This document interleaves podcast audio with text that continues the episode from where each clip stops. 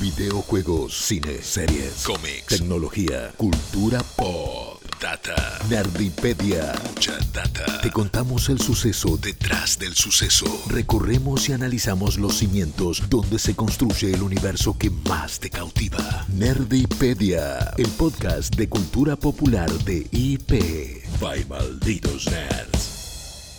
Bienvenidas y bienvenidos a la temporada 2 de Nerdipedia, el podcast en el que hablamos del pasado, el presente y el futuro de la cultura nerd. Hablamos de series, de videojuegos, de tecnología, de anime, de K-pop también, chicos. Ya va a llegar, ya va a llegar mi episodio de BTS, estoy convencida de eso. Pero eh, para empezar y encarar esta nueva temporada de Nerdipedia, estoy acompañada de el señor Rabagonic. Eh, Nicolás Rábago y de la capitana Ana Manson. Chicos, ¿quieren hacer una mini intro? Hola, hola, hola. Yo estoy muy contenta de estar acá, eh, sumándome a Nerdipedia en esta segunda temporada. Como vos bien dijiste, somos como ese personajito nuevo que se suma así de la nada y tiene que encariñar al público, ¿viste? Al principio Sí. dices, "Mm, ¿qué onda este? Así que Raba está en la misma que yo. Es la misma, la misma completamente. Aparte, me gusta mucho este equipo porque, bueno, la- soy fanático de ustedes. Nah. Pero sí, no, sí, la he escuchado a Ana, la he escuchado a Jess y poner las cosas en contextos como algo que hacemos los tres habitualmente en nuestro trabajo. Así que va a estar bueno. Estoy segurísima de que va a estar increíble y sobre todo porque también empezamos esta segunda temporada con un tema que para mí Sí. es fascinante y en que nos tiene en vilo a todos. Todos estamos prendiendo velitas para que todo salga bien.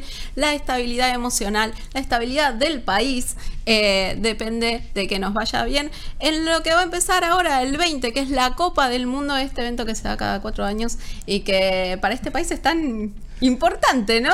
Tengo miedo de la cantidad de anulo mufa que vamos a estar Sí, sí, diciendo en sí, este vamos, episodio. sí, vamos a estar diciendo Anulo Mufa constantemente. Por Eh, favor, que nos vaya bien. Por favor. Eh, de hecho, bueno, nada, nuestro episodio va a girar en torno a eso. Así Exactamente. que los invitamos a, a aportar sus reflexiones también, si quieren, en nuestras redes tras escuchar este episodio. Que eh, son las de, bueno, las de IP, nuestras redes personales IP también, si las quieren seguir. Y de Malditos Nerds también. Eh, yo estoy en. Me pueden encontrar en Jess Roth. ¿En dónde te pueden encontrar, Roba? Todas las redes como Rabagonic. Bien, yo estoy en arroba capitana Mardel en Instagram y arroba capitana con doble N en Twitter, porque no conseguí el mismo arroba como ustedes. Me pasa lo mismo, ¿eh? Yo en Instagram soy Rabagónico. Porque Ah, el Rabagonic, mira. hay un Rabagonic en el mundo que me robó el tag de Instagram. Ah, mira, la mía es una rusa, una rusa que No. jamás usó la cuenta, sí. Denúncienlos, chicos, denúncienlos Claro. y que el- se las tiren abajo, así lo pueden agarrar ustedes. Sí, Eso sí, ojalá, estirar abajo el proyecto otro para. no, pero viste esa gente que nunca usó el arroba y decís, Sí. ¿para qué me lo robás si no lo vas a usar? Agua que no es de ver, déjala correr. Bueno, Tal en cual. fin. Pero bueno, vamos a hablar de la Copa del Mundo y específicamente vamos a hablar del fútbol, cómo es representado en series, en televisión, en anime, en videojuegos, ya que es algo, un hecho, podríamos decir, no sé, un fenómeno cultural Sí. más allá de ser un deporte. Yo sé que acá en Argentina lo vivimos realmente, en- nacemos y somos como bendecidos por la luz del fútbol y quedamos todos atravesados por Sí. este deporte, eh, pero también mundialmente obviamente es bastante reconocido, bastante famoso, el mejor deporte del mundo. Así que eh, para iniciar... eh, vamos a hablar de cómo, eh, de algunas series, algunas pelis eh, que justamente hablan de este deporte tan maravilloso, ¿no, Ani? Sí, porque mira, yo que les comentaba al principio que no soy muy futbolera fuera del aire y que soy de esas personas que cada cuatro años se pone la camiseta hincha por el país, pero después no vio un partido de fútbol. Eh, me atraviesa mucho cuando una ficción toca el tema, porque hay toda una mística, hay toda una mm, como una cultura, como vos decías, alrededor de lo que Misa es futbolera. el fútbol. Sí. sí, exactamente. Que, que me encanta, que me interpela, que, mm, que cuando veo los partidos me los imagino a cada uno de ellos como personajes de una historia, de una ficción bien construida. Eh, y yo creo que en, ese paralelismo es que pude encontrar como la pasión por el fútbol atractiva, ¿no? Porque uno de repente siempre pasa en cine y en las series que dice, che, ¿cómo te van a gustar tanto las películas? Las películas no pueden ser tu vida. Bueno, así como el fútbol es tu vida, las películas son lo mío. Y, y me gustó mucho ese punto de conexión que lo encontré a través de una serie. Una Opa. serie que se llama Ted Lasso, Uh, que hoy eh, se las vengo a recomendar porque justamente tiene esta cosa de la pasión futbolera, de el fracaso, de la resistencia al fracaso, de la tolerancia al fracaso, que creo que es algo que venimos experimentando mucho con, con nuestra selección. De sí, bueno, Anulo Mufa. Anulo Mufa. Anulo Mufa.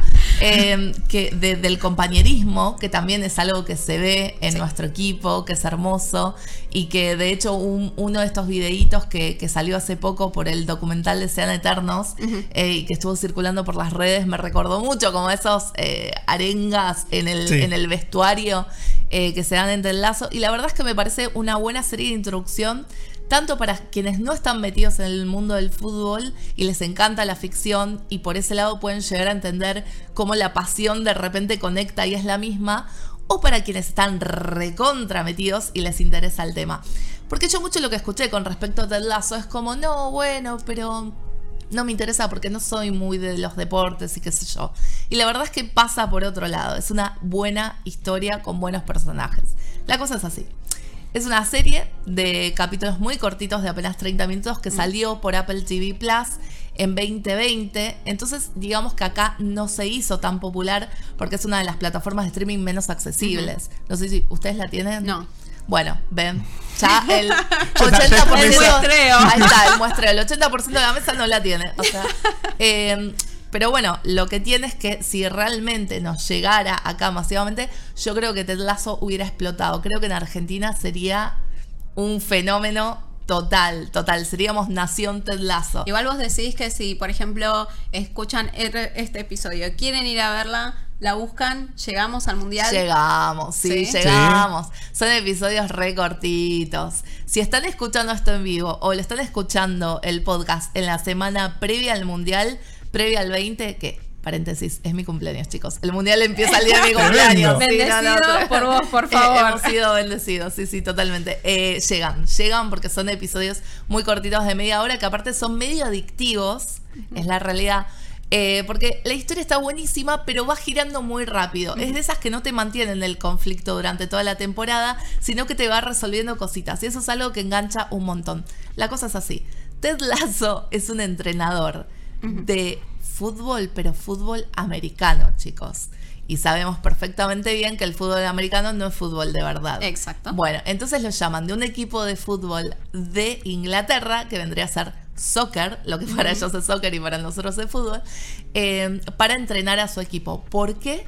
¿Por qué esta decisión tan rarísima de traer a un entrenador de fútbol americano a un equipo de fútbol de verdad? Me gusta eso de fútbol americano versus fútbol, de, verdad. Sí, sí. Es que sí. igual sí. Verdad, igual sí. Eh, perdón si me pongo a alguien en contra, pero desde ya acá las cosas son así. Eh, porque la dueña del club lo quiere fundir. ¿Y por qué lo quiere fundir? Porque el club era de su esposo, que la engañó, que la dejó. No. Sí, y ahora está en modo venganza. Terrible dramón. Se, la venganza será terrible. Modo venganza a full. Pero esto es solamente el disparador. Porque, ¿qué pasa? En Ted Lasso son todos muy buenas personas. Entonces hay algo de que vos cuando empezás a ver que se entran a encariñar entre ellos decís, uh, esto va a ser tipo, ¿vieron esa fórmula comedia romántica cuando la mentira se estira y después llega la parte de pedir perdón y de reconciliarse, qué sé yo? Bueno, acá rompen un poquito con eso porque como les digo, no se estira durante mucho tiempo el conflicto. Esta cosa novelera no se estira tanto, es solamente el disparador. Y a partir de ahí, realmente lo que empieza a pasar es que te encariñas muchísimo con este entrenador que a pesar de no saber nada, le mete mucha onda labura sobre el concepto de equipo, porque es eso, o sea, es hacer que entre ellos empiecen a funcionar como un equipo em, y mete un montón de cosas que realmente son muy confort. La serie salió en 2020 en plena pandemia. Y como la serie ideal. es la serie ideal, exacto. Es algo que te hacía sentir bien, que terminabas diciendo, qué lindo es el mundo, soy feliz. No sé si hubiera funcionado en otro contexto, realmente. Eh, pero en este contexto te encariñas muchísimo con los personajes que por supuesto tenés, como todos los personajitos, eh, en la cancha que se trasladan a este equipo que está el capitán, el que es la estrella y no comparte con nadie, que quiere meter todos los goles, el que no se tiene confianza pero en realidad es re buen jugador, bueno, como todo así, todos los personajes de quizás una cancha real de fútbol. Eh, y a este entrenador que es pura actitud, porque el tipo no sabe chicos, no saben ni el reglamento de fútbol. O sea, es pura actitud. Le pone mucha eh, garrita. Le pone mucha, mucha garra. Eh, está filmada en Inglaterra, en las calles de Inglaterra. De hecho, es como un, eh, una locación real que es algo que por ahí no se ve mucho en series de este tipo, en comedias así cortitas o en sitcom, las locaciones reales, eso para mí le aporta un montón, sobre todo porque tenés mucho del el personajito y el choque cultural entre Estados Unidos e Inglaterra. Eso es genial, porque es el humor y, la bondad, digamos en este caso, como estrategia para romper con esas diferencias culturales. Entonces continuamente hay una cosa de muchas referencias que por ahí te suman y por ahí no. ¿Viste? Eso depende, ¿viste? ¿Cómo es con las referencias? Así como ustedes hacen con Final Fantasy, Pokémon por ahí, a mí se me pasan, pero a la gente del otro lado le suma un montón. Bueno, con Ted Lazo es lo mismo. Y está esta cosa del humor eh, para relajar, para romper esas diferencias culturales. Y la verdad es que es muy llevadera, es muy linda. La segunda temporada es rara, rompe un poco con esto. Salió el año pasado, o a principios de este año. Rompe un poquito con este con este confort que te hacía sentir la primera y empieza a plantear otras cuestiones que ya tienen que ver más con salud mental y cómo influye dentro de la dinámica del equipo. Sí, totalmente. Además es algo que se eh, viene hablando en el último año con los jugadores de fútbol eh, profesionales en la vida real del impacto en su salud mental, la presión que viven día a día. Eh, la verdad es que es un deporte muy estresante. Exacto. tenés las ilusiones de, un montón de gente que te está viendo y quiere que salga. Sí, o sea, imagínate si la selección escucha este podcast y empezamos diciendo eh, la estabilidad del país depende de ustedes, muchachos. o sea, sí, sí. Cero presión. Durísimo, durísimo, durísimo. Sí, sí, tremendo. Eh, bueno, y en ese sentido, con Sean Eternos, eh, que la nombramos hace un ratito, también hay un link porque uno de, bueno, uno de ellos sean Eternos es un documental muy cortito que salió en Netflix hace poquito, así que este sí está disponible en nuestro país, podemos de control remoto y verlo, eh, que son tres episodios eh, muy cortitos de entre media hora y 40 minutos que recopila como todo el camino de la selección hacia eh, la Copa América que bueno, nada, fue un camino medio tortuoso, ¿no?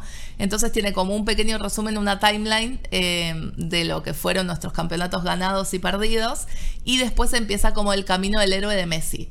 Eh, y en este hay como pequeños eh, bloques ficcionalizados, y después hay mucho testimonio, mucho material de archivo, mucha cosa de irte llevando por el relato como muy amenamente y de hecho, si no estás metido en el fútbol, yo es un documental que recomiendo un montón porque es como que te explica en qué tipo de humor llegamos al mundial y con qué tipo de expectativas. Y si estás metido te va a encantar porque hay realmente entrevistas que nunca se vieron. Bueno, y en una de ellas, eh, no me acuerdo si es el Dibu Martínez, pero creo que es él, dice esto de que viene haciendo terapia, que viene que desde que está con psicólogo, como que su juego cambió, porque justamente esto que decías vos, lo ayuda como a procesar todo eso. Está buenísimo. ¿Vos lo viste, Rafa? Sí, sí, lo vi. Me gustó mucho y creo que tiene que ver mucho con lo que decías vos al principio, de, lo que nos gusta la narrativa, digamos, y cómo se puede meter en la serie. Y creo que Sean Eternos hace muy bien ese laburo, ¿no? De darle todo un lore, de darle toda una narrativa, como lo que fue ganar la Copa América. Eh, no sé, anécdotas banales, como el tema de las cartas que se hizo re, popular, que la fueron adivinando y que eso era la energía para ganar la Copa América. Es una anécdota entre amigos que por ahí tenemos todos anécdotas de esas, pero en este marco de una serie le da como toda una épica narrativa haber ganado la Copa. Total. Y creo que hace muy bien ese laburo que también tiene que ver con, con Ted Lasso íntegramente, ¿no? De agarrar eso que sucede en el deporte, de, darle una narrativa. A fin de cuentas, lo que se dice el folclore del deporte es una narrativa que crean las, las hinchadas o los fanáticos. Y Ted Lasso agarra eso y lo, hace serie. Totalmente, totalmente. Así que recomiendo tanto como para los que están medio out del tema, como para los que están metidos. Y una última recomendación, así para cerrar: eh, es una película italiana que se llama Fue la mano de Dios que usa lo que es el contexto futbolero para justamente narrar una historia. Es una coming of age, o sea, estas películas que em, giran en torno al crecimiento de su personaje, generalmente en la adolescencia. Es de Paolo Sorrentino, que estuvo nominado al Oscar por esta película. Y básicamente transcurre en la Nápoles de los 80 con toda la figura del Diego alrededor. Y a ver si el club compraba o no compraba Maradona, todas las discusiones en la mesa pasan sobre eso, todas las expectativas adolescentes del protagonista pasan por ese lado. Y me parece que eh, quizás aunque no es una película tan vinculada a lo futbolero, sí sirve para entender cómo el fútbol puede esto, ¿no? Meternos en un humor, meternos en una, una especie de... Eh, cambiar el humor social. Sí, sí, exactamente, exactamente.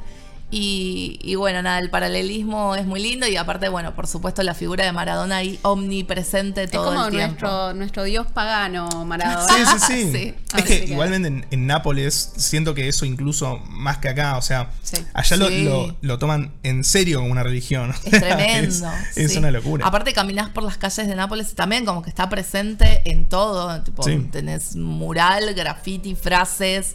Eh, no, el mejor jugador del mundo, así que...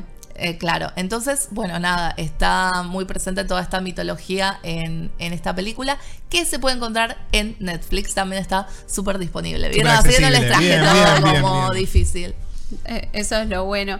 Y también estábamos hablando justamente de, la pasión que despierta este deporte. Yo creo que es su diferencial. Y capaz los fanáticos de básquet o de cualquier otro, capaz de béisbol, yo no soy muy del béisbol, así que ahí lo tiro como, mm, capaz, no sé, no quiero que nadie me mate y me diga así, tengo la repasión, me tatué béisbol en el pecho. Pero creo que el fútbol levanta pasiones como capaz ningún otro deporte. Yo no vi ese arrebato de, amor puro. Eh, con ningún otro. Bueno, es cierto, por algo el mundial, porque vos decís, ¿qué mundial? El mundial de fútbol, pero es el mundial a seca, porque es algo que nos atraviesa a todos. y aparte también, ya para, para mixearlo con películas, eh, hay una entrevista hace poco que le hicieron, si no me equivoco, a Matthew McConaughey, ah, el actor, que él dice que su, carta de presentación favorita en todo el mundo es una pelota de fútbol. Dice, porque vos la ah. tirás al piso y cualquier persona en cualquier país entiende cómo se juega, qué se hace, qué, a qué va, eh, y no hace falta que lo conozcas, es como que ya está jugando y hay buena onda. Entonces, eh, es muy linda esa entrevista porque sostiene eso, ¿no? Como el fútbol es una pasión en todo el mundo y como medio es, un lenguaje universal. Claro, exactamente. Qué ternura. Y es tan universal y es una pasión que mueve tanto que en Japón eh, sucedió que en los 80 no era muy conocido el fútbol. O sea, nadie sabía mucho de fútbol. Eh, es un país que era muy fan de el deporte que dije que menos conozco, que es el béisbol. Ah. Eh, era, es un deporte con cero contacto físico. La verdad que iba muy con la psicología japonesa. Estaba todo muy eh, bonito y perfecto para ellos. Hasta que un señor llamado Yoichi Takahashi vio el Mundial del 78 de Argentina. Justo. Justo de Argentina, chicos. y dijo, ¿Qué es esto? Me muero. Esa pasión que siento por los fans, todos diciendo, ole, ole, ole, ole. Y él dijo, fa. Yo quiero eso. Yo quiero eso, yo quiero eso. Y se puso a investigar del deporte y dijo, quiero que mi primer manga, mi primer manga sea dedicado eh, a este deporte tan maravilloso, al fútbol. Y así nació en el 81 Supercampeones. Oh. El anime, el dibujito que nosotros veíamos, y acá se me cae el DNI, pero que llegó más o menos principios de los 90, específicamente en el 92, llegó a las pantallas de aire del canal 11, lo que ahora es Telefe. Eh, y lo veíamos a las 5 de la tarde cuando volvíamos del colegio. O sea, yo salía del colegio, venía todas las chapas, hacía la tarea rápido, y a las 5, que era la hora de la chocolatada Exactamente. Me los supercampeones. Es que supercampeones es eso, es chocolatada con el guardapolvo apenas colgado y tipo, ibas para eso. Y además, en esa época, eh, cuando lo empezaron a pasar acá, que se estiró, vieron que se estiró indefinidamente, sí. Eh, era como la previa al Mundial 94 también. también. Entonces hubo un montón de tiempo que estábamos como con supercampeones haciendo esa previa. Tal cual. Y eh, vamos a decir que bueno, el manga estuvo desde el 81 hasta más o menos el 88 y luego el anime del 83 al 86 es muy ochentoso, o sea, cuando veíamos en los 90, esto era parte de la oleada de anime, la primera oleada que tuvimos en el país junto con Dragon Ball, con los Caballeros del Zodíaco, gran anime. Los más grandes. Los más grandes, tal cual. Eh, así que era parte de ese primer paquete que tuvimos también con Sailor Moon. Eh, pero yo creo que fue como el primero que además lo veíamos en canales de aires, no lo veíamos en el Big Channel, no lo veíamos en Magic, después estuvo en el Magic, pero eh, al estar en un canal de aire era súper masivo y teníamos esta historia de Oliver Atom o eh, para lo que era Japón, eh, Subasa Osora, eh, que es este chico de 11 años que quería, su sueño era poder jugar un mundial, justamente. Era un pibe que tuvo un accidente cuando tenía solamente un año de vida, re chiquitito, y lo salvó la pelota, entonces era la pelota es mi amigo, ese era su lema, o sea, la revivía Oliver. Eh, y teníamos al mejor personaje de Supercampeones que es Benji Price. Sí, señor. Sí. el que hombre. El que hombre. El que hombre. El que hombre. 11 años. El que niño. El que niño. El que niño. Estábamos todas enamoradas de Benji. Éramos todas también tan chiquitas como Benji, también hay que decir. Sí, claro. Eh, pero eh, teníamos esta relación entre Oliver y Benji, estos campos interminables, las chilenas, los, los super tiros. Teníamos a nuestro personaje argentino basado en Maradona, que era Juan Díaz, eh, ya que hubo obviamente partidos contra Argentina, que ganaba Japón. Siempre ganaba Japón, siempre. El autor lo justificó. Bueno, una ficción. Una ficción, sí. Eh, el autor lo justificó diciendo que, bueno, que si hacía que perdieran era como medio a cortar la historia. Eh, polémico, fue una, cosa agarrada con muchísimos alambres. Eh, pero de esa forma es que Oliver solamente perdió un solo partido en su vida y nada más. Así que nada, un chico genio eh, que bueno, a lo largo de la serie y eh, subsiguientes series como Supercampeones J, todo el tiempo están saliendo una nueva serie de supercampeones y lo vemos cómo va creciendo, cómo primero va a jugar a Sao Paulo, después se va a Europa, ya que su autor era muy fan del fútbol europeo. Una vez que lo conoció al fútbol gracias a nuestro mundial, dijo, bueno. Sí, me, acuerdo que llega a las ligas europeas. Llega al Barcelona en un momento que, en, el, anime era Cataluña, me acuerdo, porque no, no tenía los derechos, obviamente. Y, se, manejaba así. También es re, es re loco que en, declaraciones del autor, que lo que dijiste, que tanto le gustaba el Mundial 78, dijo que Oliver está basado en Kempes, digamos, que es el, goleador de nuestro. también en un momento dijo que estaba basado en Maradona, después dijo que estaba basado en Musashi, un jugador también del fútbol. O sea, lo va cambiando sobre... Ah, un En el 2020 dijo que hoy en día estaría basado en Messi. Y es como, lo vas cambiando según tu jugador favorito del momento. Sí, tal cual. Eh, pero bueno, representa al mejor jugador eh, del mundo, básicamente. Claro. Eh, sí voy a decir que nombramos a Messi, pero también tengan en cuenta que Messi, Zidane, un montón de jugadores hoy súper mega celebrados, los mejores jugadores del mundo, se inspiraron en jugar al fútbol gracias a supercampeones. O sea, Messi es futbolista en parte gracias a Oliver Atom. Qué lindo eso. A verlo a las 5 de la tarde con la chocolatada. No solamente eso, sino que inspiró también obviamente todo el amor por el deporte en Japón, al nivel que en el 92 92-93 eh, tuvieron por primera vez su primera, su primera liga, la J-League, que es la liga japonesa de fútbol, eh, y en el 98 tuvieron su primer mundial. Así que es como que desde que empezaron. ¿En Francia? Hicieron el primero? ¡Wow! No sabía. Así que desde ahí es como que. Y en el 2002 ya directamente hostearon su mundial. O sea, claro, muy rápido. Sí, demasiado rápido. Un crecimiento express. Che, altísimo legado cultural el de Supercampeón. Capta en Subasa. Capta en Subasa. Sí. No, aparte lo que generó en Japón es tremendo porque desde que clasifican en el 98, clasificaron, si no me equivoco, en todos los mundiales. Es uno de los equipos eh, que me corrigieron antes del programa, junto a Corea del Sur, es uno de los dos equipos asiáticos más exitosos eh, en cuanto a materia de fútbol. Yo cuando fui a Japón eh, hace unos años eh, me estaba probando ropa en un vestidor y la chica que me estaba asistiendo empezó a decirme Argentina, Messi, Messi, Messi, Messi. y era como, sí, Messi. así que nada, volvió al, al deporte con un deporte súper popular, junto con el básquet, junto con el béisbol, son los tres deportes ahora más importantes de Japón, así que su legado es enorme. Y le da la razón a Matthew McConaughey en esto de que como esas, romper esas barreras culturales a través del fútbol. Tal cual. Y siempre van a ver que sale una nueva serie cuando estamos cerca del mundial, porque obviamente se aprovechan momentos en los que la pasión está ahí bien arriba. Eh, por ejemplo, una de, una de las remakes también salió alrededor del 2002. Y voy a mencionar, porque sé que lo están esperando, que eh, obviamente en Final Fantasy hay fútbol. Ustedes creían que no, le iba a poder meter, no, fútbol. Y en el para el Mundial de 2002 eh, que, que, bueno, se iba a hostear justamente en Japón y en Corea del Sur. Eh, salió Final Fantasy X en el que teníamos el deporte que era el Blitzball, que estaba claramente Ah. inspirado en el fútbol, querían agarrar esa pasión, ese interés por el fútbol. En el 2000 dijeron, esta es la nuestra. Inventaron un deporte que está realmente basado en, en fútbol, pero si lo ven van a decir, vos estás segura, Jessy, creo que estás inventando, es más handball. Pero bueno, pensemos que agarraron la base de ahí y después dijeron, vamos a modificarlo un poco, vamos a armar nuestras propias eh, Reglas, reglas. claro. Básicamente así que quedó medio handball, como un handball acuático, vamos a decir, pero eh, la base era fútbol y la inspiración era fútbol porque, bueno, querían aprovechar justamente el Mundial eh, Japón-Corea Claro. para agarrar y, y, Y la pasión que despierta, Y la ¿no? Como pasión que diciendo, despierta. Esto que decías vos, no hay eh, una cosa así por el handball de repente. Claro. No, tal por más cual. que nos lo metan en la escuela y todo, viste, es como que nadie No. termina la escuela y dice, "Ay, quiero ser jugador profesional de handball. No. ¿Qué sé yo? Pero bueno, lo tuvimos en el Final Fantasy del verano.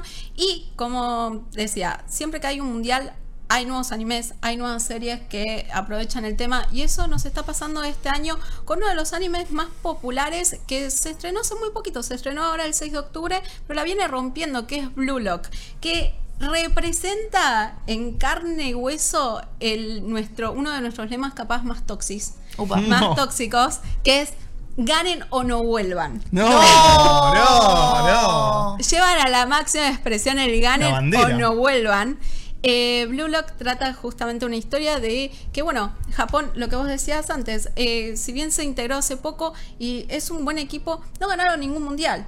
Entonces dicen, Ah. ¿cuál es nuestro problema? Si somos un buen equipo, Claro. no tenemos un goleador, nos falta un Messi, nos falta un Neymar, nos falta alguien que meta goles, Ahí que va. sea un poco más egoísta, que tenga esa actitud de eh, no quiero jugar en equipo, quiero meter goles. Claro. Y todos me sirven a mí. Jamie Tart en idioma de Ted Lasso, porque está ese personaje.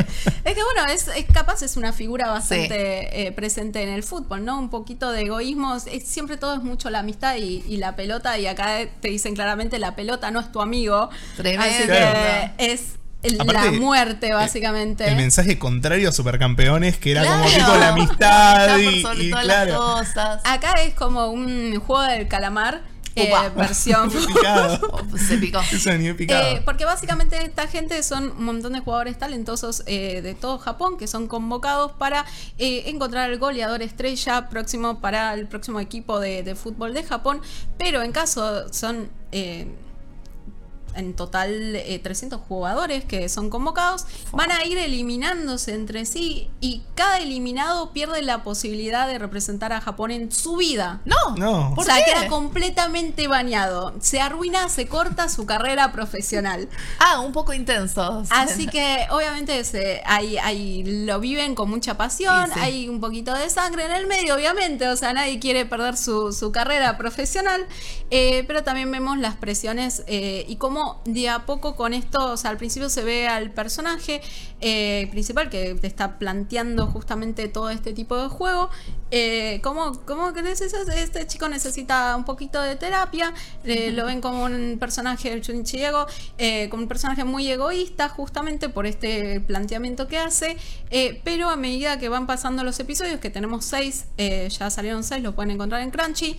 eh, que todas sus teorías loquísimas que parecen no tienen relación con nada, en realidad son aplicables a juegos, a técnicas de fútbol. Es como que trata de decir, bueno, desaprendan todo lo que saben y, y tenemos que repensar esto porque todo este juego, todas las estrategias, las técnicas que tienen no funcionan claramente. Claro. Y ustedes ven todo el tiempo, consumen fútbol y tratan de copiarlas. Bueno, no vamos por ese lado, vamos por el otro. Eh, así que nada, promete bastante esta serie. Está súper recomendada por el autor de, de Shingeki no Kyojin, o sea, de Ataque, Ah, de Attack on Tita- Titan. Eh, y le va muy bien. La verdad que si la pueden ver, es el momento para agarrarla. En una tardecita se la terminan. ¿Sí? O sea, eh, se ponen al, Es que son seis episodios que salieron hasta ahora. Van a salir 24 en total. Ah, listo. Así que o sea, es el momento. La de agarramos- la agarramos justo, la agarramos justo. La agarramos el- justo como para decir, yo la sigo desde cemento. Es el momento para, para agarrarlo. Eh, también eh, tenemos una representación que seguramente están viendo ahora en pantalla de Lionel Messi, que es eh, vamos a decir que es polémica, no se parece Upa. a Messi, chicos. O sea, Ah, podría es ser cualquier otro tipo, jugador, sí. pero to- dicen que es Messi. Es un Messi Super Saiyajin, me parece, ¿no? Es un Messi polémico. Tengo ganas de decirle, ¿vieron una foto de Messi, qué sé yo, antes de, de ponerse a... Pero bueno, en cada episodio van a encontrar una mención de Messi. Así que, Mirá. así como yo trato de mencionar siempre a Final Fantasy, esta, este anime intenta mencionar en todos los episodios a Messi. Así que yo creo que eh, van a encontrarlo bastante entretenido. Junta temas medios polémicos, la pican un poco, eh, pero, pero por ahora viene bastante interesante. Ay, a mí que me copó, la verdad, éxito. me la vendiste. Sí, O sea, sí, a mí también. Aparte, si- siento que es como que está en este ambiente nuevo de anime, digamos, de los últimos años, que está como más enfocado a adultos, ¿no? Por lo que sí. la sinopsis no es tan, tan como- para es, es un survival de anime, o sea, es, es tremendo, de, fútbol, de fútbol, es tremendo. Eh, ¿Sabes qué me quedé pensando de Supercampeones que circulaba esta leyenda urbana? ¿Se acuerdan? Sobre el final. Ah, sobre sí. el final, era tremendo eso. Que se De despierta. que, que- que Oliver se despierta y todo había sido un sueño. Y había un compilado, como una especie de, de- de creepypasta de eh, este accidente que vos contás Sí. que tuvo de chiquito. Porque claro, como acá la serie nunca se vio entera y nunca se vio en orden en Argentina, eh, durante mucho tiempo circuló esta leyenda que era que Oliver de repente se despertaba, él estaba en la cama paralítico y No. todo había sido un sueño. Por eso. Sí, No, era no, durísimo, era era durísimo. Mucha gente lo creyó durante mucho tiempo eh, hasta que se, se salió a Se la luz, hasta que internet echó luz sobre que no, no había sido así en realidad, pero mm, una linda leyenda argentina me parece. No, o, o quizás latinoamericana. Sí, sí, creo que tenía que ver con Latinoamérica. Sí. Era, era muy popular en su momento. Me Muy, acuerdo de entrabas sí. a Weird Foro en su época o a las redes sociales su época más primitiva. Sí. Y, y todavía se creía, ¿no? Que, que esto, esto era así. ¿Viste? Sí, sí, sí, sí. Y nada, y quedó como que, bueno, final me quedó como un final apócrifo de, de Sí. Supercampeones. Turbio, Sí, turbio, turbio. Final secundario. Sí, ahí va. Final alternativo. Pero bueno, de Supercampeones hubo un juego que, que estuvimos hablando con producción antes del programa, de Family también. Oh. eh, porque bueno, en videojuegos también hay mucho de fútbol. Obviamente los videojuegos tienen, tenemos la oportunidad única de, de sentir que somos los jugadores, Sí. ¿no? Así que tienen esa parte bastante mágica. Eh, hay millones de videojuegos de fútbol, ¿no, Raba? Sí, hay millones de videojuegos de fútbol literalmente. Es muy difícil resumirlo y hablar de todos, así que eh, en esta ocasión nos vamos a centrar un poco en los que están basados, en los que tienen eh, relación con el mundial, ¿no? Bien. Porque el fútbol y el deporte en general siempre fue como un tópico en los videojuegos importante, porque bueno, el deporte es una de las cosas más convocantes de la historia, entonces los videojuegos siempre trataron de agarrarse eso para obviamente vender copias relacionadas a, a estos títulos. Eh, para hablar del fútbol en los videojuegos nos tenemos que remontar a las primeras épocas de los videojuegos, al nacimiento de los videojuegos, década de los 70. No sé si conocen un juego que se llama Pong, Sí, obvio. que es el que tiene las dos paletitas. Sí, claro. Eh, Con la pelotita. bueno, el juego clásico de Pong resulta que eh, de Atari, es un juego estadounidense, se vendía en los arcades con, eh, digamos, con todo el, el armatoste de lo que era el, el arcade. Eh, pintado de deportes, digamos, el juego era el mismo, pero Claro. te lo pintaban tipo de tenis, Wimbledon. Tipo, decía, usa tu, ma- acá. tu imaginación. Exacto, Claro. exacto. Acá tenemos, tenemos justo una imagen en la versión audiovisual que es esto, justamente de la versión de tenis de Wimbledon, eh, donde le cambiaron un par de colores, ¿no? Para que parezca eh, más relacionado al tenis, una cancha de tenis, pero no, no dejaba de ser el mismo Pong. Claro. Eh, y variantes de este estilo se vendían con el nombre de fútbol. Tipo como que era un juego de fútbol. Bastante raro. De rari, no rari tenía nada claro. Pero Podían ser los, los arcos a lo sumo. Claro, claro. Había que usar mucho la imaginación. Pero sí, quizás eh, los inicios del fútbol en los videojuegos pasan con esto. Y ahí pasamos a lo que es el primer videojuego de fútbol de la historia, que es el Cassette 24 Fußball. eh. Que no se entiende nada, es horrendo. Eh, hay como ya una intención de que haya 12 jugadores, o 11 jugadores, perdón, eh, en la cancha. Pero, pero no se entiende nada, ¿no? Eh, estamos, Suerte, seguí Sí. usando tu imaginación. Sí, sí, sí. Estamos hablando de una época muy primitiva en los videojuegos donde se podía hacer muy poco a nivel técnico sí. y no se podía plasmar eh, realmente lo que era el fútbol, más de una manera muy vaga y muy imaginaria, hasta que llega un juego en 1981 que se llama Championship Soccer, eh, que es un juego desarrollado por Atari. Y es el primer juego que se toma en relación al fútbol, digamos, importantemente, y más relacionado al mundial. Porque en el 82 lo relanzan con el nombre de Pelé Soccer. Y obvio, le querían poner el nombre de un jugador y vamos a venderlo Pero con eso. podían, esa es la pregunta, ¿podían o se mandaron? No, no, no. Ahí tenían un contrato con Pelé. Tenían un contrato va. con Pelé para sacarlo. eh, y es el primer jugador que aparece en una portada de un videojuego de fútbol. Y hay toda una movida detrás, ¿no? Porque ahí arrancan las publicidades donde Pelé habla y dice jueguen al Pelé Soccer, que es el juego. Eh, Pero también arrancan eh, esta onda de los videojuegos que le pagan a un jugador para que justamente lo promocione, pero el jugador nunca jugó el juego, no tiene No, idea de lo que está promocionando. interesa. Es como, ahí estamos viendo al- a Pelé, digamos, Me hablando. muero. También está Mario Andretti, automovilista, y Karen Abdul Jabbar, de, que es un basquetbolista, todos promocionando su juego, ¿no? El de básquet de Que Atari. nunca jugaron. Que nunca Que jugaron. nunca jugaron, exacto. claro. Eh, pero creo que acá es el hincapié principal de la representación del- de los mundiales en los videojuegos, no solo por la participación de Pelé, Sí. sino porque el juego obviamente está sacado a propósito en 1982, que es un año mundialista, para aprovechar eh, todo ese boom y, tratar de vender un poco más, ¿no? Entonces ahí se empieza a formar la relación de, de los videojuegos y los mundiales, que básicamente transcurre por eso, en la época mundialista, sacar juegos de fútbol. Claro. exacto. Eh, en el 83, para quien no sabe, eh, los videojuegos tienen una crisis tremenda en Estados Unidos. De hecho, en los, en los medios de Estados Unidos se hablaba como una industria muerta, una industria de entretenimiento que Un- ya... unos visionarios. Unos visionarios completamente. Gracias al juego de ET, vamos a decir. Gracias al Ah, juego de leyenda. Atari. Uy, tremendo. Sí, Algún sí. día vamos a dedicarle Vamos a un hablar. episodio de ET y vamos a hablar de sí. eso también. Es muy interesante hablar de eso y Sí. se puede hablar desde muchos ángulos, así que está bueno. Pero sí, hay una fuerte crisis que se, a grandes rasgos, digamos, no vamos a meternos mucho en esto, pero se resuelve cuando en Japón sale la Family, sale Mario, eh, se vuelven muy masivos los videojuegos. Y en ese momento, lo que era la Family para nosotros, saca un juego llamado Soccer en 1985, que es un juego eh, bastante querido y bastante recordado. Y acá sí es como el, el primer videojuego de fútbol posta. Qué Es, como el Fifita prehistórico. Sí, es el fifita. Es el Fifita prehistórico. Eh, se veían los muñequitos, ya se, Sí. se podía jugar a. a- tipo- Podías elegir el país. Exacto, Sí. ya, ya había distintos tipos. Bueno, podías elegir los tiempos, cuánto duraban. Es como que ya era un FIFA primitivo. Eh, Algo con forma. Chicos, cuando Algo con el- forma. Sí, tal cual. Cuando el otro player elegía Argentina, ¿qué equipo elegían ustedes? Uy, dificilísimo. Sí. Dificilísimo. Yo siempre ¿Se fui acuerdan? Japón, chicos, lo Ah, siento. Sí, Yo sé, eh, eh, siempre decidí por afinidad, no por talento. claro. Claro. Yo elegí a México. ¿Vos, Raba, me gusta. Yo, la verdad es que por juego, digamos, como que por época. A mí me gusta mucho el Ah. fútbol. Entonces, por ahí iba eligiendo dependiendo qué pasaba. Ah, eras como el autor de Captain Subasa, más iba cambiando según la época, Igual, claro. con el humor. Claro, claro, sí, Lo sí. importante es que Boquita lo más grande. Sí, siempre, siempre. Dale boque. No voy a el- opinar. el momento- Uy, uy, me abstengo de La comentarios. Ya, se, se profundiza la crisis La en la mesa de interna de este equipo. Pero bueno, siguiendo un poco, Soccer marca un poco el éxito en un videojuego de fútbol. Es un ju- juego que le va muy bien en un año previo al mundial, pero ya estaba como la campaña mundialista hecha. De hecho, eh, el juego sale en 85 en Japón, pero en Estados Unidos sale en 87 post mundial eh, y le va realmente bien. Y ahí arranca, digamos, como toda esta, esta movida de sacar juegos deportivos Sí. en, en épocas de mundial. Eh, de hecho, Nintendo lo ha hecho siempre. Los Mario Strikers salen en una época mundialista. El International Soccer de 1994 sale bueno, en el año del mundial.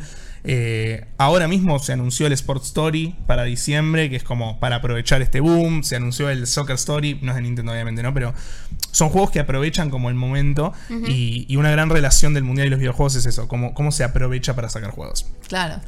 Eh, pero pasando ya directamente al mundial en los videojuegos, eh, en 1986, en México 86, anuelo Mufa, pero el, el- el recordado México 86, es el primer videojuego licenciado por FIFA para sacar un, un juego del mundial, que es el World Cup Carnival, eh, que era un juego también bastante raro y polémico, porque ni siquiera tenía la cantidad de jugadores, digamos. Era, real. era- era- era No tenía- una, era una interpretación libre. Sí, era una Ah, interpretación libre, era raro, eh, el tiempo no era el mismo, al juego le fue súper mal en la crítica, digamos, le fue tan mal que la FIFA le sacó la licencia a, No. a US Gold, que era quien, quien la había comprado, y se la dio a otra empresa. Pero esta primera etapa de los Juegos Mundiales, también el World Cup eh, del 90 y el World Cup USA 94, están medio categorizados por esto, por ser juegos medio raros, que no tienen bien las reglas del fútbol, que no respetaban mucho. También no por una decisión creativa, sino porque no podían. O sea, no les daba la, técnica del aparato para, para claro, plasmar que teníamos el, momento hasta que salió el PES, FIFA y el Winning. El Winning, que tipo todos mis compañeros del colegio era, eh, vamos a jugar un Winning, un Winning. Sí, sí, sí, Y bueno, y ahora vamos a entrar en esa etapa justamente porque en el 93 eh, la FIFA mete un contrato bastante innovador en lo que eran los juegos de deportes de fútbol. Y es que firma con eSports, eh, con Electronic Arts, un pacto para que le haga un juego de fútbol por año.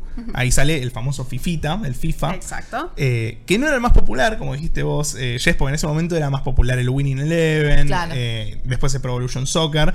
Pero sí ahí ya se empieza a gestar eso, lo que genera que en el 98 salga el eh, FIFA 98 World Cup, que es súper recordado, es el primer juego en 3D de los mundiales, es un juego que tiene una banda sonora tremenda, me acuerdo que estaba Song 2 de Blur, por ejemplo. Oh, que es temón. Temón, temón. temón. Con un gran videoclip. Sí, sí, sí, tremendo. Y ya era como. Era, era otra historia. Era otra historia porque había uniformes oficiales, escudos licenciados, marcas deportivas en las camisetas, comentaristas en inglés y en español.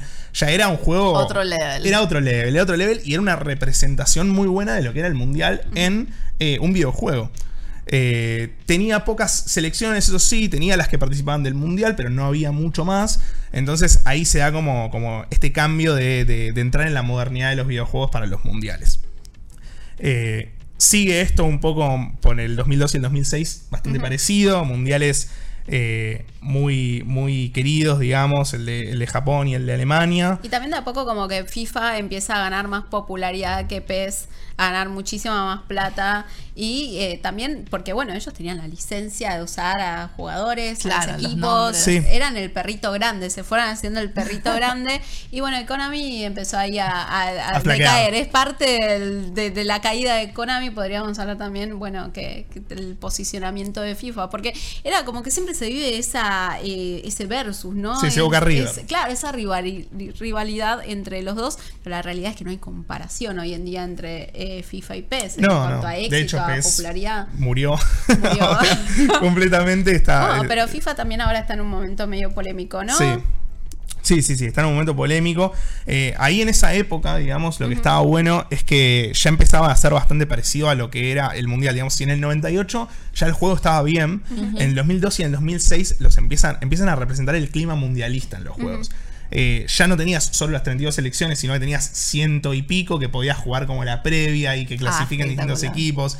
Eh, las tapas de los videojuegos tenían un jugador distinto por cada región. Es como que ya se estaba empezando a implementar. Que era uno siempre más popular, ¿no? Obvio. siempre sí, la tapa vende. Sí, siempre el, jugador de la tapa vende. Bueno, por muchos años fue Messi, obviamente.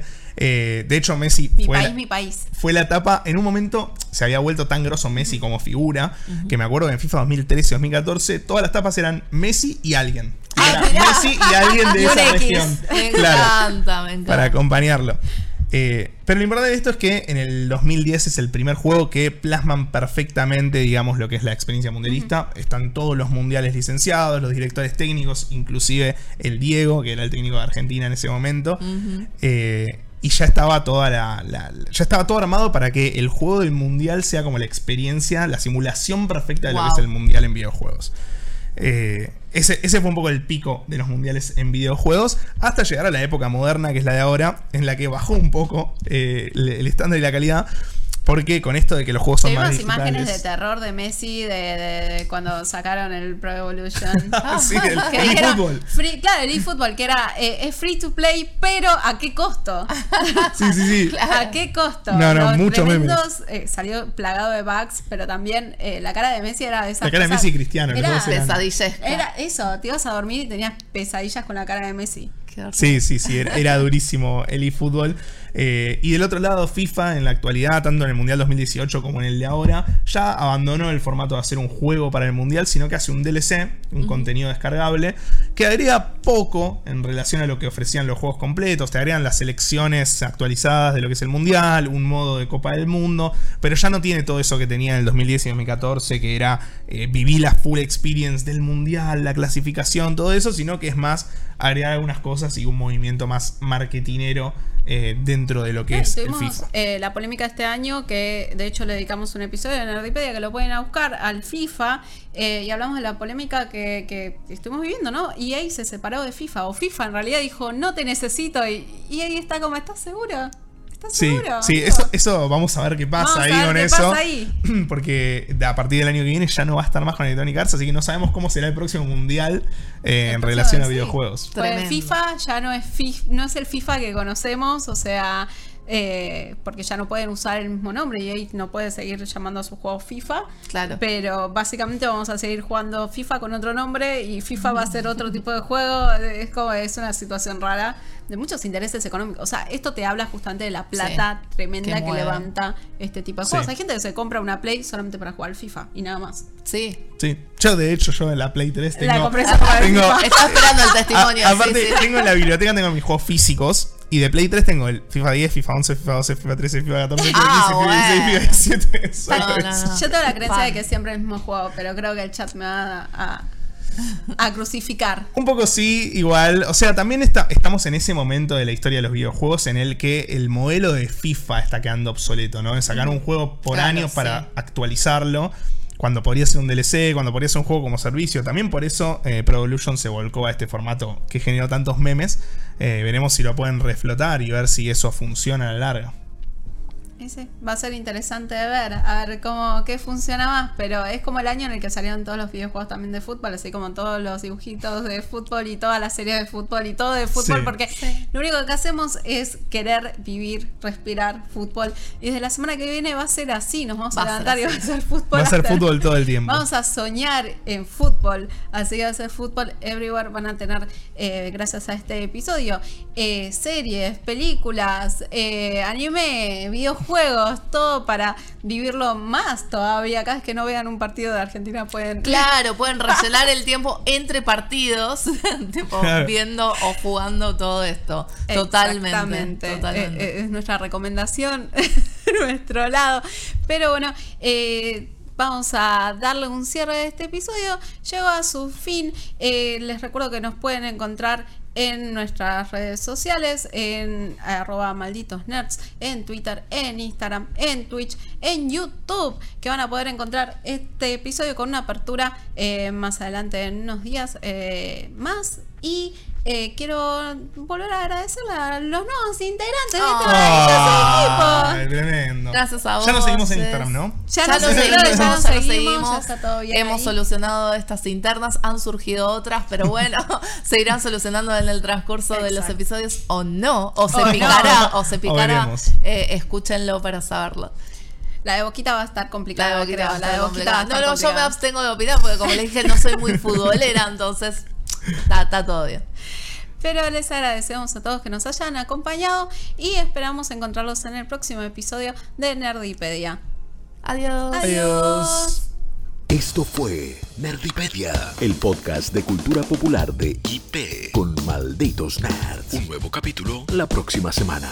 Te esperamos.